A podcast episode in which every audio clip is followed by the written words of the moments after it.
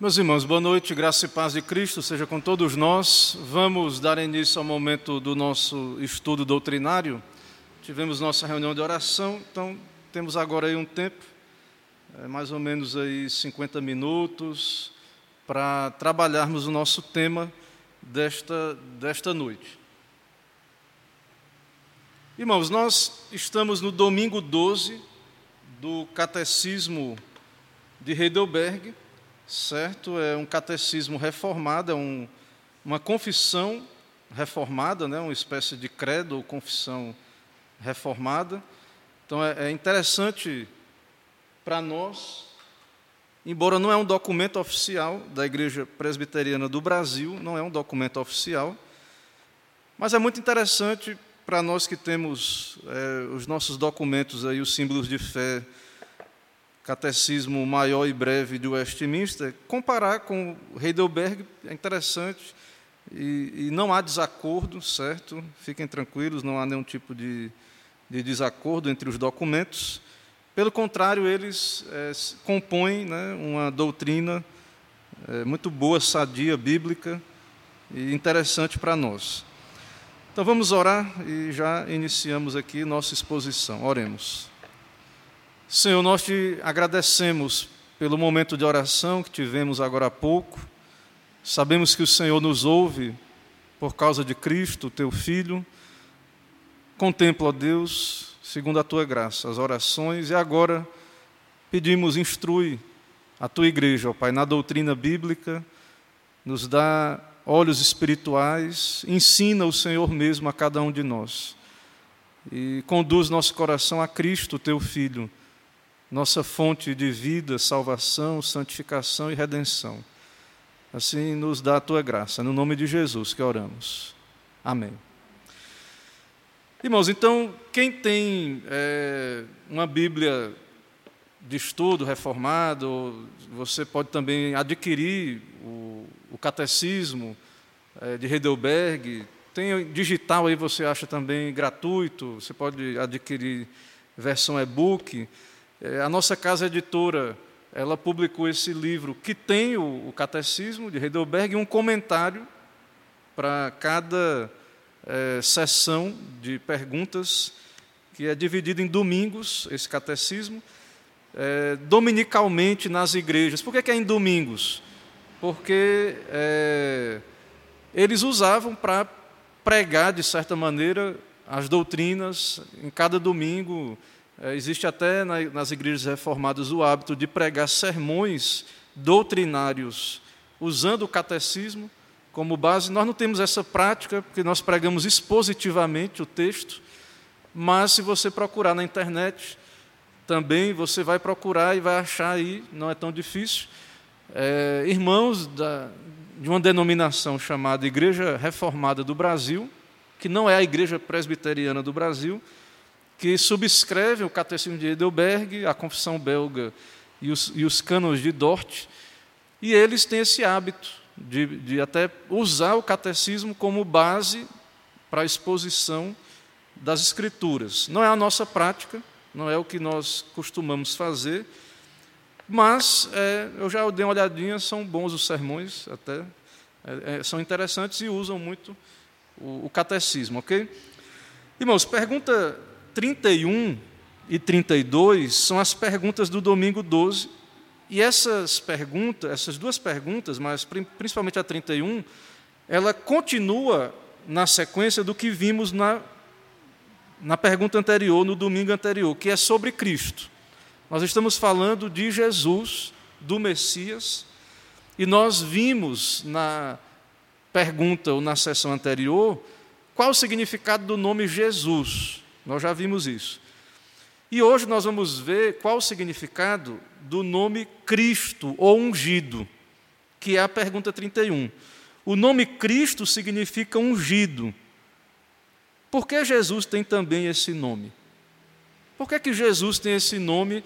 E eu disse que tinha muitos Jesus, né? era um nome comum, Jesus, mas a própria Bíblia já definiu que Jesus a o Jesus Cristo, né? embora antes de falar de Cristo ou de Jesus Cristo, o próprio nome Jesus, do nosso Senhor Jesus Cristo, tem uma ênfase diferenciada. Se você não viu, volte lá na lição anterior, que nós demonstramos aqui que há um sentido em que era um nome comum e há um sentido em que a, a Bíblia atribuiu ao nome Jesus um significado especial, porque ele salvará o seu povo dos seus pecados. Então, é muito interessante essas lições aqui, irmãos, porque você pode dizer assim: ah, pastor, mas eu não consigo falar de Jesus. Né? No trabalho, no, na vizinhança, ou estou na fila com alguém, ou às vezes eu tenho vontade de falar de Jesus e eu não, não consigo muito. O que é que eu falo? É, tem muitas coisas, né, que nós já nossas doutrinas, outras questões, mas assim, essas lições aqui, tanto a anterior, essa e a próxima, é interessante porque está aqui alguma coisa que você pode facilmente conversar com alguém, né? É, você sabe o que, é que significa o nome Jesus e aquilo que falamos na lição anterior? E as pessoas falam Jesus Cristo, isso ficou automático. É, Cristo é ungido no grego, certo? E para nós virou uma espécie de sobrenome. Jesus Cristo, e nós falamos junto, né? Jesus Cristo. Então, Cristo não é sobrenome, mas se tornou, assim, a gente não fala praticamente Jesus sem falar Jesus Cristo. Então, para nós é uma espécie, virou uma espécie de sobrenome, mas não é um mero sobrenome, Cristo. É um título, é um ofício. Diz respeito ao que Jesus, como mediador, assumiu o ofício. E esse ofício, você lembra, né? Cristo ungido. O que é ungido? Né? Você vai lembrar que no Antigo Testamento Deus chamou alguns oficiais, três tipos de oficiais especialmente, profeta, sacerdote e rei. E o que é que era feito? Lembra lá de Davi? Quando Davi foi escolhido, que Samuel foi atrás de Davi, ele estava lá entre as ovelhinhas, achava até que seria algum dos irmãos. Aí o Senhor revelou a ele que não era, até que é, ele manda chamar Davi e ele pega um chifre com óleo e ele derrama na cabeça. Né? Então, haviam essas unções, né? É, o ungido, o Cristo, os profetas, sacerdotes e reis no Antigo Testamento, eles eram ungidos, eles eram vocacionados, eles recebiam uma capacitação, uma unção para executar o seu chamado, o seu ofício. Então, por que, que o nome Cristo significa ungido? E por que, que a gente chama Jesus de Jesus Cristo? Por que, que ele é Jesus Cristo? O que é que significa isso? E o catecismo responde: porque ele foi ordenado por Deus Pai e ungido com o Espírito Santo para ser nosso supremo profeta e mestre nosso único sumo sacerdote e nosso eterno rei. Então, Jesus é o ungido. Aqueles ungidos do Antigo Testamento eram só sombras.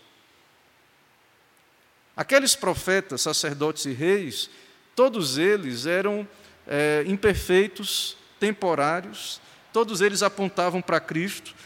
Então, Jesus, que nós já vimos, que é o, o Deus encarnado, o Deus homem, o, o Jesus que é, vimos lá na lição anterior, né, o Deus que veio a esse mundo em carne, ele é ungido. Então, não separe, quando a gente fala assim, Jesus, Deus e homem, é uma pessoa, é unido, é uma pessoa que tem duas naturezas. A gente fala essa questão para poder ficar claro que sim, ele tem duas naturezas, mas é uma pessoa. Então, é esse, esse único Senhor, que é Deus e homem, que foi ungido. Mas a natureza divina, nós vamos ver aqui na lição, não pode ser ungida. Então, de certo modo, é, ele já era rei, Senhor eterno, sacerdote nesse sentido eterno, já era rei nesse sentido. Mas a natureza humana de Jesus foi ungida e recebeu o Espírito, uma capacitação especial do Espírito, como nenhum profeta, sacerdote e rei do Antigo Testamento. Então há uma ordenação, um chamado, uma unção com o Espírito Santo para que Jesus seja nosso profeta, o nosso supremo profeta e mestre, o nosso único sumo sacerdote e o nosso eterno rei. E aí aqui a pergunta descreve o que é que é isso. Nós vamos ver na lição. Como profeta, ele nos revelou plenamente o plano de Deus para a nossa salvação. Profeta revela, nós vamos ver. Como sacerdote, ele nos resgatou pelo seu único sacrifício de seu corpo e continuamente intercede por nós junto ao Pai.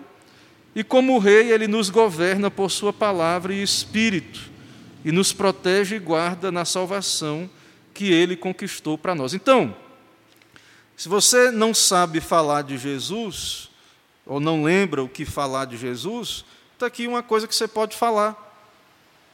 Você pode perguntar para a pessoa: você sabe o que é que significa ungido ou Cristo?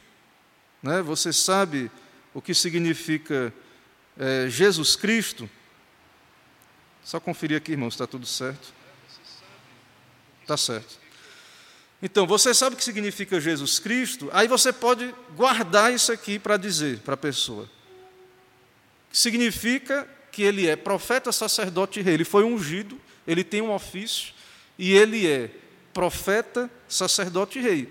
E aí você pode desenrolar a partir disso, dessa ideia de que ele é profeta, sacerdote e rei. O que nós vamos falar aqui, algumas questões, você pode é, desenvolver então essa, essa questão, certo? Então, Cristo é ungido.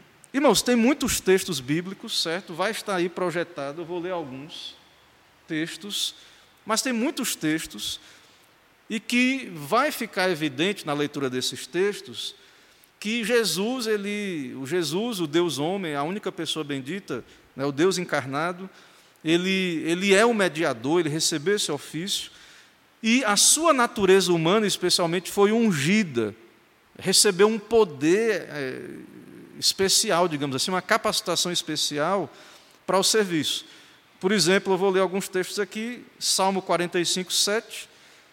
Tu amas a justiça e odeia a impiedade, por isso Deus, o teu Deus, te ungiu com óleo de alegria mais do que a teus companheiros. Então, esse é um texto messiânico, dizendo que Deus ungiu o Messias com óleo de alegria. Em Isaías 61, diz: O Espírito do Senhor Deus está sobre mim, porque o Senhor me ungiu para pregar boas novas aos mansos, enviou-me a restaurar os contritos de coração e proclamar liberdade aos cativos e a abertura de prisão aos presos.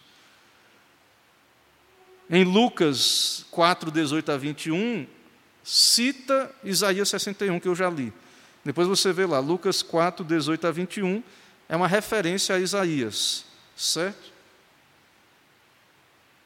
Atos 10, 38 diz: Como Deus ungiu a Jesus de Nazaré com o Espírito Santo e com virtude, o qual andou fazendo bem e curando todos os oprimidos do diabo, porque Deus era com ele. Atos 10, 38. Certo? Hebreus 1,9 cita o salmo que nós lemos, né, o 45, 7, Hebreus 1,9. Deuteronômio 18, 15 diz: O Senhor teu Deus te levantará um profeta no meio de ti de teus irmãos, como eu, a ele ouvireis. Então, um profeta será levantado, e os profetas eram ungidos como os sacerdotes e os reis. Certo? E etc. Tem outros textos aí. Certo? E tem textos, irmãos, que falam dessa unção aplicada aos ofícios de Cristo. Como Mateus 11, 27, que Jesus diz que ninguém conhece o Pai senão o Filho e aquele a quem o Filho quiser revelar. Então, o Filho é profeta, o Filho revela quem é Jesus. Também João 1,18 diz isso, né, que o Filho unigênito revela. Então, Jesus é profeta, ele revela quem é o Pai aos pecadores. Jesus é, é profeta. E tem vários textos aí que vai ficar aqui projetado para os irmãos, e também falando dessa unção para sacerdote. Tem textos que os nossos irmãos do passado, teólogos, citaram para demonstrar que Jesus é profeta, e também textos que mostram que Jesus foi ungido sacerdote. Por exemplo, Salmo 110, 4. Jurou o Senhor, jurou o Senhor e não se arrependerá. Tu és um sacerdote eterno, segundo a ordem de Melquisedeque. Certo? É, então, tem textos também mostrando a unção de Jesus como sacerdote, segundo a ordem de Melquisedeque. Textos mostrando que Jesus é sacerdote, o sacrifício. Textos mostrando que Jesus é ungido rei, Salmo 2,6. Eu, porém, ungi o meu rei sobre o meu santo monte de Sião. Então, quando você falar, ouvir falar Jesus Cristo, entenda isso.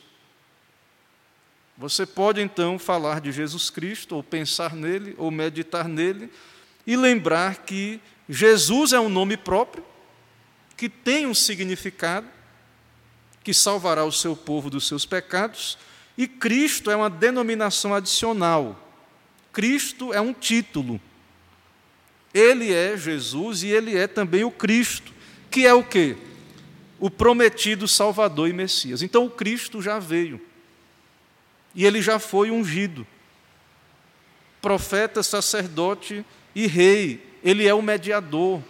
Ele tem esses ofícios. Então o nome Jesus salvará o seu povo dos seus pecados, fala assim, o nome Jesus fala do ofício de Cristo assim de modo mais geral, ele é o salvador dos pecadores que se arrependem, dos, do seu povo.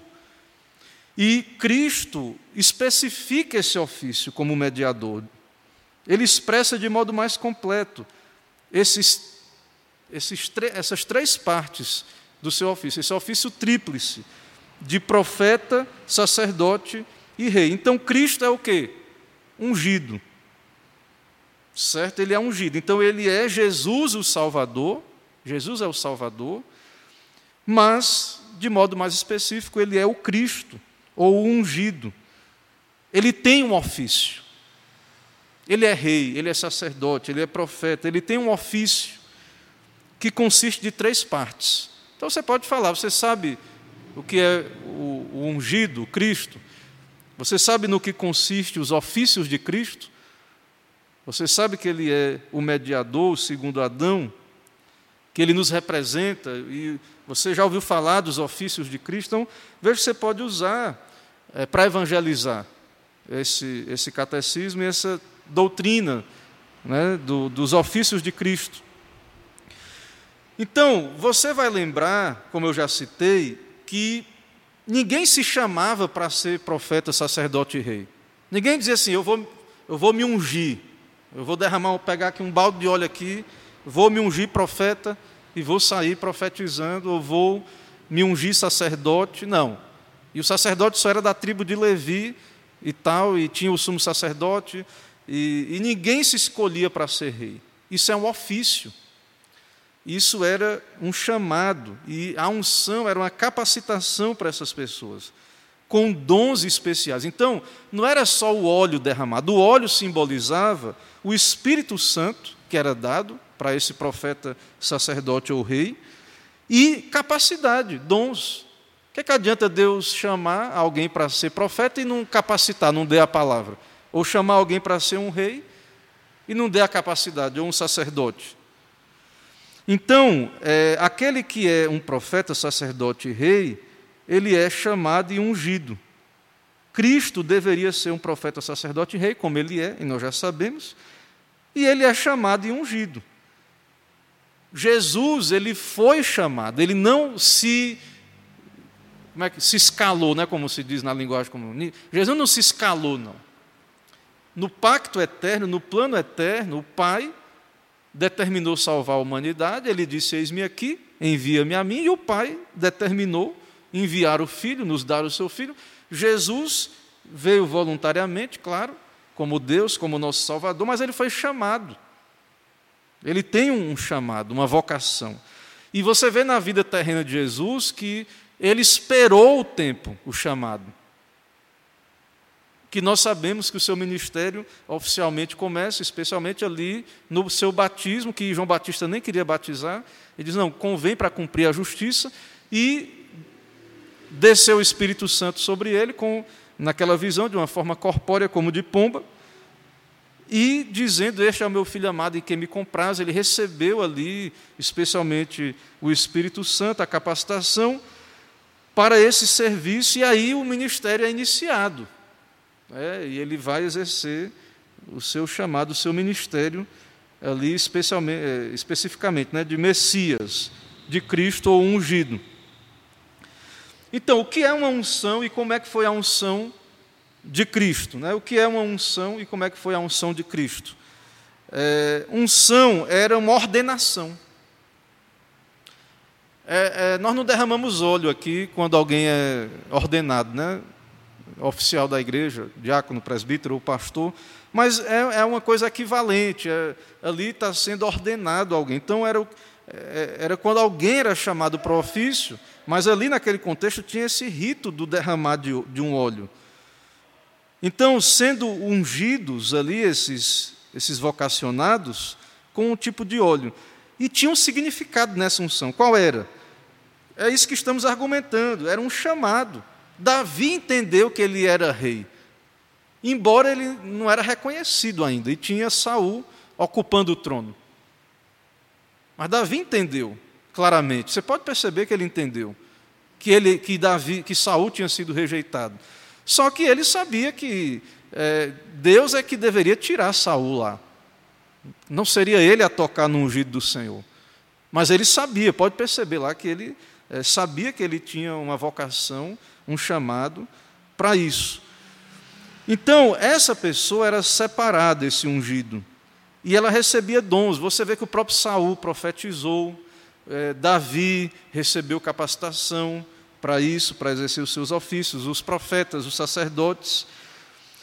Então, há uma analogia entre o sinal, ou a unção externa, e a coisa significada. Então, não é o mero óleo externamente. O óleo simboliza o Espírito Santo. O Espírito Santo anima e renova a nossa natureza. Certo? O Espírito Santo é que nos concede capacitação, a capacidade de cumprir os nossos deveres. E assim Cristo também. Então imagine que Cristo já é um homem sem pecado, né? um homem perfeito, nascido de mulher, mas nascido sob a lei, mas sem pecado, ele já é Deus, homem. Mas além disso, o que a Bíblia nos ensina, o que estamos vendo aqui, é que ele recebeu a unção. Ele foi vocacionado, ele foi ordenado, ele, ele recebeu os ofícios. Ah, mas ele não já era como Deus, ele era rei, Senhor, é, mas é como se formalmente ali ele recebesse essa vocação, esses ofícios. Então, aqueles ungidos do Antigo Testamento eram tipos de Cristo, eles eram tipos de Cristo. Eles eram sombras, é, eram imperfeitos os seus ofícios, mas a unção de Cristo foi perfeita. Mas alguém pode dizer assim: mas onde é que derramaram o óleo na cabeça de Jesus que eu não vi? Já li de trás para frente o Novo Testamento e nunca vi ninguém chegando com um chifre de óleo e derramando na cabeça de Jesus. Por que, que ele é ungido se não derramaram óleo nele? A resposta a isso. Não é dito que Cristo foi ungido cerimonialmente mas ele foi ungido realmente espiritualmente. Ele recebeu a coisa significada. O óleo só era é, o elemento externo que apontava para a questão interna. Jesus não recebeu o óleo na cabeça, literalmente, mas ele recebeu o que aquilo significava, que é o Espírito Santo, que é o que é profetizado no Salmo 45, 7. Por isso, Deus, o teu Deus, ungiu-te com óleo de alegria mais do que aos teus companheiros. E quando ele diz: O Espírito do Senhor Deus está sobre mim, porque o Senhor me ungiu, ele é ungido, ele é o Cristo, ele recebeu o Espírito Santo sobremaneira, né? Como ele diz, o Espírito do Senhor Deus está sobre mim. É por isso que você vê lá, quando você lê os evangelhos, ele pregando com autoridade, expulsando demônio e exercendo, embora ele já tinha essa capacidade como Deus, que é Deus homem, mas ele foi ungido para isso especialmente. Ele estava exercendo é, ofícios ali, quando ele estava cumprindo o seu ministério. Então, é, todos aqueles profetas, sacerdotes e reis, todos eles apontavam para Cristo. Ele foi ordenado ao ofício de mediador pela vontade do Pai, então, ele, ele recebeu a ordenação. E o que estamos argumentando aqui, e o comentário aqui do catecismo está argumentando, é que é isso que eu quero que vocês lembrem, para quando vocês forem ler os evangelhos, vocês perceberem isso. Claro que ele, como Deus, podia fazer tudo aquilo e tal, mas essa ideia de ser ungido é a ideia de que a sua natureza humana foi dotada com dons do Espírito Santo sem medida. Então ele era um homem igual a nós, em certo sentido, mas sem pecado, mas em certo sentido ele era diferente de nós também. Ele tinha uma unção, uma capacitação, é, dons do Espírito Santo sem medida, que nós não temos hoje. Os apóstolos também tinham uma vocação que Cristo deu a eles específica, não é o ponto aqui falar dos apóstolos, né? mas é para que os irmãos entendam que havia uma vocação, uma ordenação, um chamado para os apóstolos, profetas do Novo Testamento, com uma capacitação, com dons apostólicos específicos e uma unção específica. Né? É por isso que é, na pandemia aí, o, tem até um documentário que, vai, que já foi lançado, que está em inglês ainda, né? que é Cessacionistas, né? que os pastores americanos estão fazendo aí, dizendo né, que na pandemia os apóstolos, os profetas, tudo se esconderam igual a nós, que não cremos que os dons extraordinários continuam hoje, depois da era apostólica. Se é verdade, por que, é que eles não foram para curar e tanta gente que morreu aí, aqui no Brasil, só aqui no Brasil, 600, acho que é isso, né? 600 mil ou mais já, está 700 mil pessoas que morreram. Então, se é verdade, prove, né? A verdade não teme ser provada. Aí esse documentário depois, Deus quiser, vai ser traduzido. Eu vou recomendar aos irmãos assistirem. Mas o que eu estou querendo dizer aqui é que Cristo, você tem que lembrar isso. Além dele ser Deus e homem, ele é ungido. Então, é, temos que lembrar disso quando observamos que realmente todos iam a ele, eram curados, era uma coisa extraordinária. Você lê lá nos evangelhos os demônios sendo expulsos e tal. E, e, os apóstolos deram continuidade a isso. E nós hoje nós pregamos esse evangelho e Cristo continua sendo profeta, sacerdote e rei, continua libertando, salvando e curando. Nós vamos ver isso aqui, mas nós não temos como Cristo tinha essa unção nesse sentido. Eu não creio particularmente como os apóstolos tinham, mas nós temos ainda assim profeta, sacerdote e rei, Cristo reinando tendo todo esse poder e pode sim libertar, curar e salvar e tudo mais. Porém, é, da maneira né, que nós explicamos, não como queremos, né, ou, ou, muitos querem aí que seja, né, mas da maneira que a Bíblia diz que é.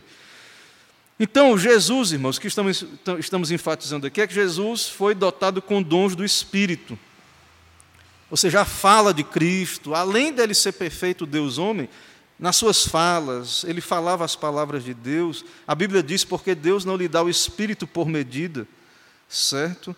É, então a natureza, imagine a beleza de Cristo, né, sem pecado, Deus homem, mas a sua natureza humana foi cheia do espírito de maneira sem medida, belissimamente, algo maravilhoso que nós não temos nem ideia. Né? Imagine né, que foi ainda assim rejeitado e, e queriam matá-lo ali, persegui-lo, mas ele falava as palavras de Deus. Então, a unção diz respeito a dons que pertencem à humanidade de Cristo, diz respeito à ordenação do ofício de Cristo como mediador, é, e isso especialmente há uma ênfase na, na, natureza humana de Cristo, que recebeu o Espírito Santo sobremaneira, né, natureza humana, é, embora ele, como pessoa, a natureza divina não é excluída, a pessoa divina, a pessoa bendita do Deus homem foi é, chamada para essa função de Deus, de mediador, para esse ofício. E aí, irmãos, nós vamos ter aqui um tempo aqui para falar desses ofícios. Eu vou tentar ser bem breve, direto aqui, para a gente conseguir chegar no tempo aí ao nosso desfecho. Há aqui um detalhamentozinho sobre esses ofícios de profeta, sacerdote e rei, certo? Que aí é interessante para nós sabermos o que Cristo fez e também depois vermos que a igreja, embora os ministros não são sacerdotes ou profetas ou reis, mas a igreja exerce os cristãos como pequenos cristos, né, como imitadores de Cristo, como a igreja de Cristo, a igreja exerce, de certa maneira, esses ofícios, não como Cristo exerce, mas a igreja ela tem uma função também unida a Cristo, é, sacerdotal real, e profética. A, a igreja exerce essas funções, mas há um sentido em que só Cristo é o supremo profeta, sacerdote e rei. E isso é muito importante, irmãos, dizer que Cristo é o supremo profeta, porque, por exemplo, os muçulmanos dizem que Jesus é um grande profeta. Eles não negam, não, que Jesus é profeta, não, os muçulmanos. Mas eles não creem, como estamos dizendo aqui, que ele é o Deus homem, que ele é o Deus encarnado, que ele é o maior e último profeta, né, o supremo profeta. Então, para eles, Maomé, para os muçulmanos, Maomé é o maior e último profeta para os muçulmanos. Então, isso que estamos afirmando aqui é importantíssimo. E não estou falando só de muçulmano, não. Ele cita aqui, o De Jong, aqui no seu comentário, aqui no, nesse comentário aqui, ele cita o seguinte. Por exemplo, ele diz aqui: os mormons adoram Jesus como Cristo e Filho de Deus, embora eles entendam diferente o que isso significa. Mas dão atenção a Joseph Smith como profeta com quem todos nós devemos concordar. Então, na prática, para igrejas seitas aí como mormons, né, eles não, Jesus é o Filho de Deus, mas para eles Joseph Smith é está lá em cima. O que ele escreveu está em pé de igualdade com a Bíblia, igual é, no Adventismo Ellen White. Então, é, quando nós afirmamos que Jesus é o último, né, o supremo profeta, isso tem implicações importantíssimas. Tem implicações importantíssimas, certo? E nos separa, então, é, de muçulmanos, de várias seitas, então, a igreja, nós temos profeta. Nós não estamos desprovidos de profeta, não. E é Cristo, esse profeta. É o supremo único, ele que revela o Pai. Nós pregamos, ensinamos, mas quem revela mesmo, quem revela o Pai aos pecadores é Cristo. Quando a gente está aqui pregando, ensinando, a igreja está evangelizando, não esqueça disso. Quem revela o profeta não é. A gente exerce uma função profética porque proclama a Bíblia, mas quem abre o entendimento, quem revela, é, é, é Cristo que é o profeta. O Espírito Santo também opera juntamente com a palavra, o Pai revela, a Trindade está envolvida em abrir os olhos dos pecadores e, e, e para que eles entendam. Mas Cristo continua exercendo o seu ofício de profeta não revelando novas revelações, porque não é necessário, o cânon está fechado. Mas ele continua pela pregação, pela Bíblia, pelo aquilo que já está revelado, ele continua revelando o caminho aos pecadores. Ele continua mostrando o caminho, revelando a vontade do Pai, certo? Então, ele é o profeta, ele é o sacerdote e ele é rei. Então, o profeta, ele tinha várias funções, ele revelava os erros, os pecados, ele, ele revelava, quando o povo estava em pecado, que Deus iria punir os pecados daquele povo. Ele falava de, do futuro. Né? Então, Cristo é o maior profeta, foi ordenado por Deus. Certo? E qual o propósito desse profeta? Revelar a vontade de Deus à raça humana. Cristo veio e revelou o Evangelho, a vontade de Deus. Que Deus deu seu filho para morrer na cruz por pecadores indignos que ele deveria vir a esse mundo, encarnar, vir a esse mundo. Então, o Evangelho, né, que é o poder de Deus para a salvação, foi, uma, foi um mistério oculto que foi revelado, que Cristo trouxe à luz. E ele pregou o seu Evangelho, o seu reino, e ficou registrado, e nós pregamos, e Cristo continua revelando o Pai, revelando o Evangelho aos pecadores. Então, qual é o ofício profético de Cristo? Revelar Deus e toda a sua vontade aos anjos e homens que só poderiam ser conhecidos pelo Filho e por uma revelação especial. Então, leia o Evangelho de João, você vai ver, ou o Evangelho, a Bíblia, irmãos, o que está nas Escrituras são coisas que, se Cristo não tivesse vindo revelar, não, não tinha, não queria saber. Ele veio, ele revelou. Em João, vai dizer: aquele que está no seio do Pai ele o declarou. Ele diz: Eu falo ao mundo as coisas que ouvi de meu Pai. Então Jesus é o mediador, ele faz essa função profética. Ele recebeu a missão, a revelação, o ofício, e ele comunicou.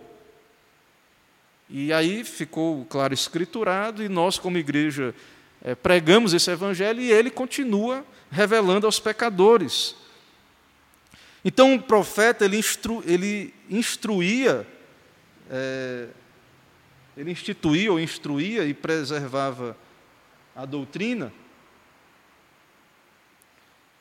Jesus né, ele vem como profeta para instituir e preservar o mistério do Evangelho, para levantar e enviar profetas, apóstolos e mestres e ministros da igreja, para conferir-lhes o dom da profecia e fornecê-los com os dons necessários para o seu chamado. Então, quem ordenou os apóstolos do Novo Testamento, os profetas, foi Cristo.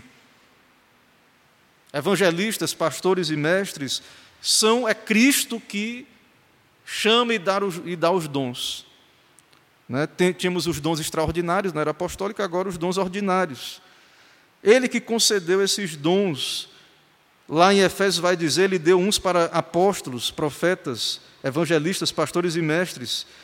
Né? Então, é, ele diz no Novo Testamento, em várias partes, ó, quando você estiver preso diante dos tribunais, não se preocupem, porque eu vos darei boca e sabedoria, para que todos os vossos adversários não possam contrariar nem resistir.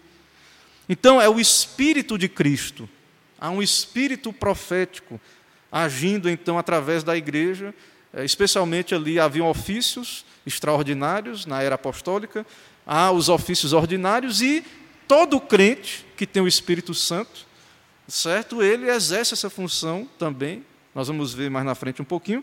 Ele exerce essa função também quando ele é capacitado. Você tem o Espírito Santo, você tem é, essa capacitação de Deus para falar de Cristo, para testemunhar da verdade de Cristo Jesus. Então, é, pertence ao ofício profético de Cristo que ele seja eficaz por meio de seu ministério nos corações que ouvem. Então, quando Cristo quer revelar, irmãos, se revela, não tem quem impeça. Satanás não impede. Ele é profeta, certo? Quando Deus quer se revelar a alguém pelo Evangelho, abrir os olhos espirituais, quando esse profeta ensina, o pecador aprende. Ele ensina com seu espírito internamente, iluminando as mentes. E não tem diabo, não tem nada que impeça os pecadores de entenderem, ser iluminados e virem a Cristo. Ele, ele move os corações à fé no Evangelho. Ele vos batizará com o Espírito Santo e com fogo, né? Ele diz lá. Então eles abriram seus entendimentos para que pudessem entender as Escrituras. Então tem várias passagens que vai mostrar esse ensino, é, Cristo, Deus, o Espírito Santo, a Trindade, é, ensinando, certo? Então há várias passagens, passagens. Né? O Senhor abriu o coração de Lídia, que atendeu às coisas ditas por Paulo. O Senhor deu testemunho da palavra da sua graça. Tem vários textos aí que mostram esse ofício. Então, nós não devemos estar aqui, irmãos, ignorando esse ofício profético. Porque muitas vezes nós estamos aqui na igreja vimos no culto, aqui na doutrina, ou quando abrimos a Bíblia, parece que a gente não tem profeta. Ou só tem profeta as igrejas que dizem que tem gente falando profecias. Não. Nós temos que crer, confiar de que quando estamos aqui, quando estamos pregando o Evangelho, o profeta está pregando, está ensinando, está falando. Não é isso que a gente diz assim, quando o pregador é fiel, é Cristo que está falando, é isso. O profeta está atuando, ele está, ele vive, ele reina. Há um ofício profético de Cristo acontecendo e, e a igreja é instrumento disso com a ação do Espírito Santo. Então Cristo é o profeta, os outros profetas eram apenas homens e servos de Cristo. Cristo trouxe a sua palavra profética, a sabedoria dele é infinita, a sabedoria profética de Cristo, ele é a fonte de toda a verdade. Então, esse é o ponto que é o maior aqui, não se preocupem. Cristo é o profeta, e agora nós temos mais dois breves pontos aqui, que é Cristo é sacerdote e rei, que vamos ver aqui. Então, ele é profeta. Um sacerdote é uma pessoa designada para fazer a media, mediação entre Deus e os homens e oferecer sacrifícios. E qual a diferença entre o profeta e o sacerdote? Porque o sacerdote, irmãos, também ensinava e também, de certo modo, né, tem essa função de ensino. Alguém pode perguntar, mas qual a diferença, pastor, então, do profeta e do sacerdote? O profeta ele recebia diretamente o ensino, era inspirado ali, assim diz o Senhor. E os sacerdotes aprendiam da lei. O profeta tinha um testemunho divino para que não errasse. Os sacerdotes podiam errar, e muitas vezes erraram, e foram reprovados pelos profetas. Então, o sacerdote, Cristo também ensina, instrui, também faz parte do ofício sacerdotal, ensinar os homens, certo? Então, a igreja, quando está ensinando, nós, quando estamos ensinando, isso é ofício sacerdotal também, certo? Cristo também usa a igreja nesse sentido. Também Cristo é sacerdote porque ele se oferece como sacrifício pelos pecados. E a igreja, nós vamos ver mais na frente, embora o sacrifício de Cristo é único, a igreja também ela é, também serve a Deus e cultua a Deus, oferecendo o sacrifício de um culto racional, né, um sacrifício espiritual, é, embora o sacrifício de Cristo é único né, nesse sentido. Mas aqui vamos focar no sacrifício de Cristo. Ele é sacerdote porque ele se oferece como sacrifício pelos pecados. Ele faz intercessão pelos pecadores contínua. E ele aplica os seus sacrifícios àqueles pelos quais ele intercede. Então, enquanto estamos aqui, pregando, ensinando, instruindo, o ofício profético está acontecendo, pessoas estão sendo iluminadas, convertidas, e o sacerdotal também o sangue está sendo aspergido, o sacrifício é, no nosso lugar, né, que foi já feito, consumado, é aplicado. Cristo está intercedendo pelos pecadores, fazendo com que é, o Pai os receba e que a fé possa ser operada em seus corações.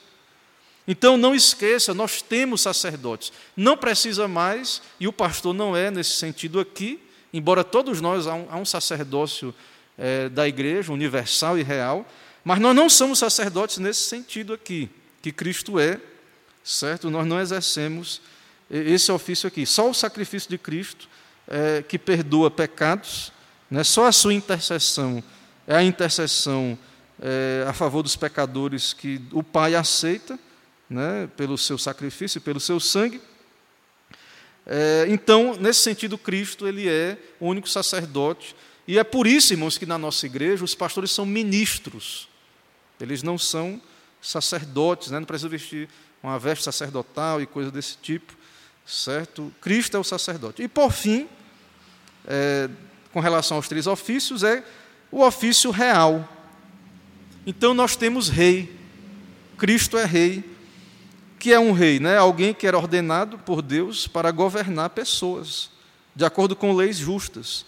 Quem é o Rei dos Reis? Cristo.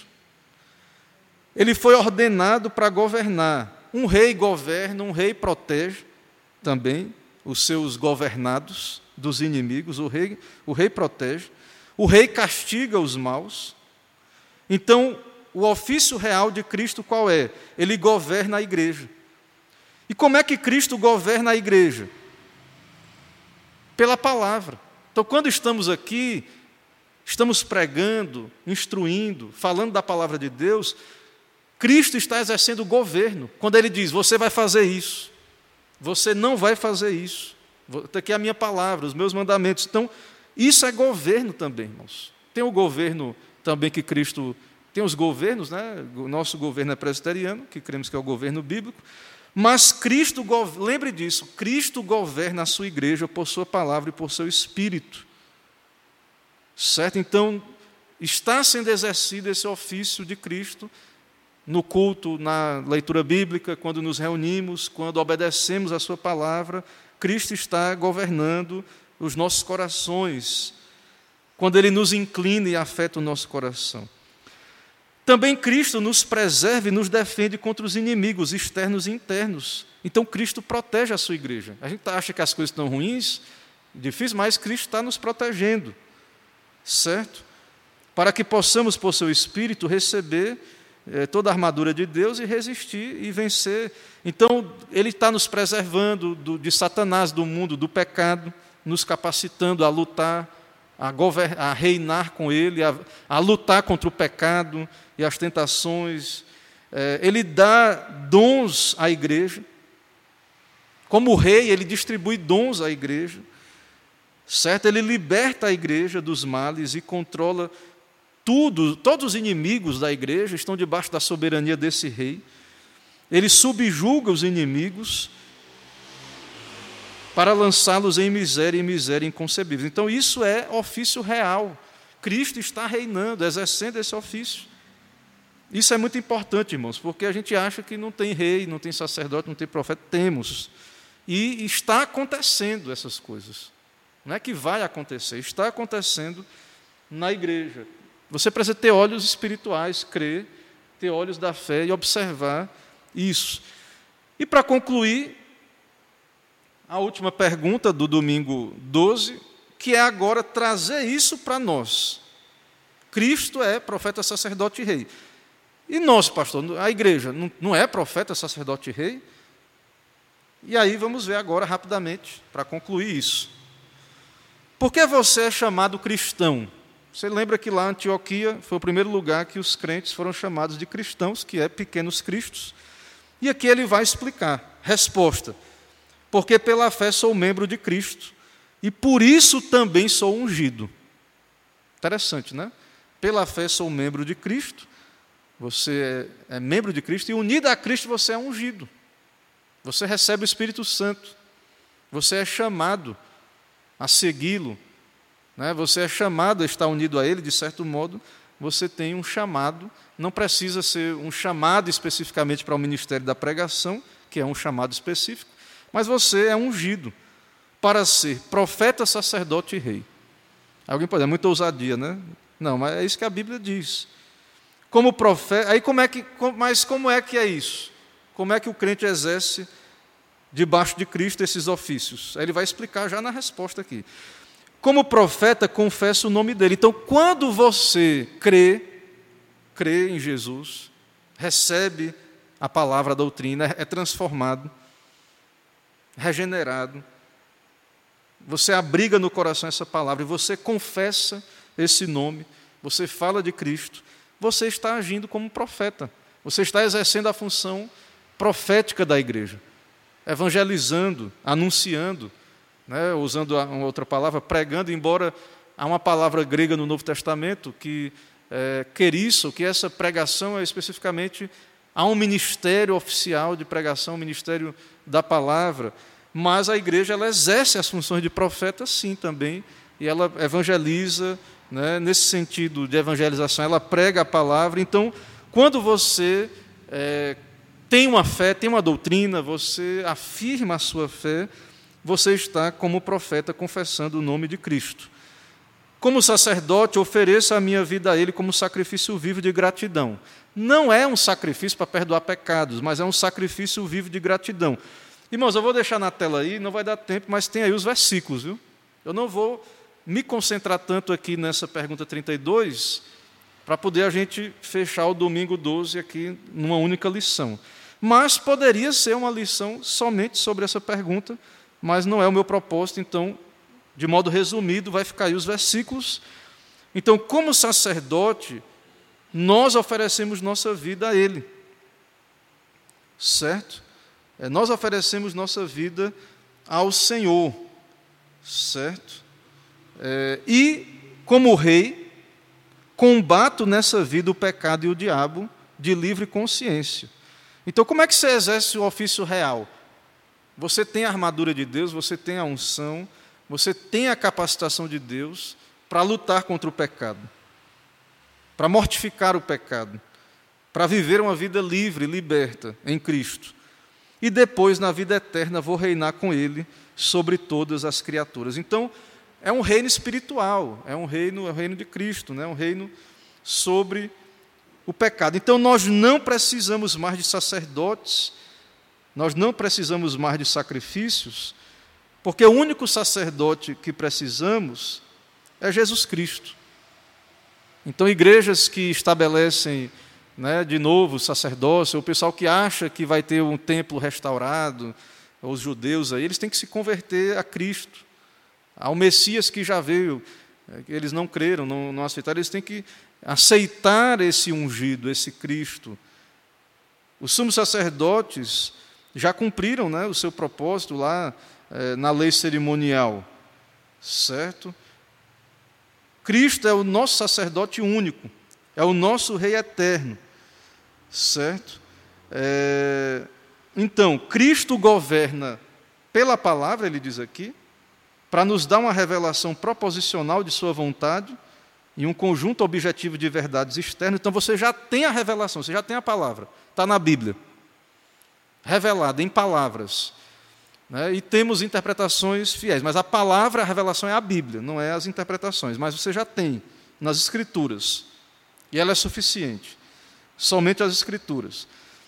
Então você já tem uma revelação, você não precisa de novas revelações, você não precisa de acréscimos às Escrituras. Você precisa, claro, interpretar corretamente é, essa revelação que você já tem. E você tem o Espírito Santo para isso para nos dar uma experiência subjetiva de Sua presença e poder interior para obedecer.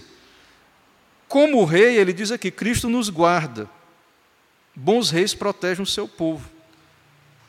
Cristo nos mantém não felizes, saudáveis e ricos, mas livres então aqui o Kevin Doug está dizendo assim: pode ser até que como um crente você passe por apertos, aflições, dificuldades, doenças, perca dinheiro, fique pobre, né? E pode acontecer, mas você reina, você é livre, você está em Cristo.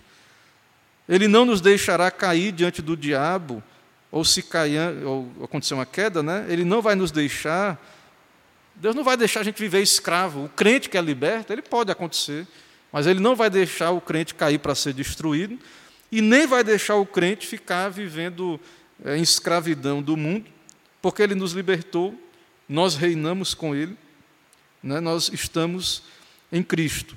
Certo? Então, os cristãos, de um modo diferente do próprio Cristo, eles exercem sim função de profeta, sacerdote e rei.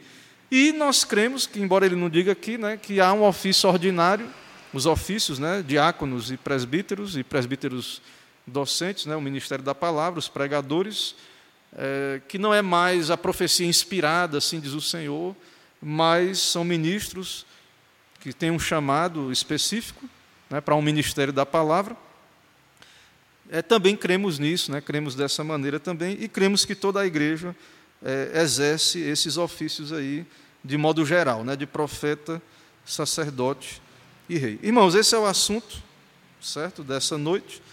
Então, lembre disso, quando você falar Jesus Cristo, ou né, lembre que Cristo não é só um sobrenome, ou um, um, um mero nome composto de Jesus, é ungido, há um ofício, né, e que, de certo modo, também nós somos ungidos que essa unção não precisa mais derramar óleo na cabeça de ninguém, é quando você se converteu, recebeu o Espírito Santo, foi batizado com o Espírito Santo na sua conversão, e você não tem que esperar mais um chamado a mais, não. Alguns vão ser chamados para o ministério da pregação.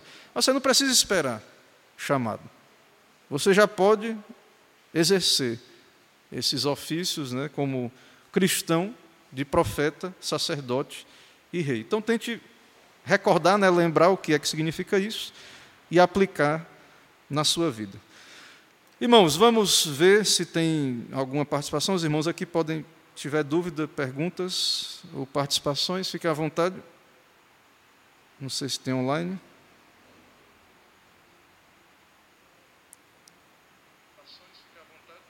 Não, aqui não. Ok, vamos orar então, irmãos. Vamos orar. Senhor Deus Santo e bendito, eterno, Pai bondoso, misericordioso, que nos amou na eternidade, decidiu nos dar o teu Filho, revelar a nós este Evangelho maravilhoso da graça. Tem misericórdia de nós, ó Pai. Liberta o teu povo de qualquer engano e erro quanto ao ofício de Cristo Tira toda a confusão com relação a essa questão dos ofícios, desse chamado que todos temos quando nos convertemos para vivermos uma vida eh, como salvos, libertos, profetas, sacerdotes e reis, e ao mesmo tempo lembrar que há um único profeta, sacerdote e rei. Ajuda o teu povo, ó Pai, dá luz, esclarecimentos, tira toda confusão nessas questões. E vem o teu reino, seja feita a tua vontade. Dá-nos uma tua bênção, nos leva em paz. É no nome de Jesus, o Cristo, que oramos. Amém.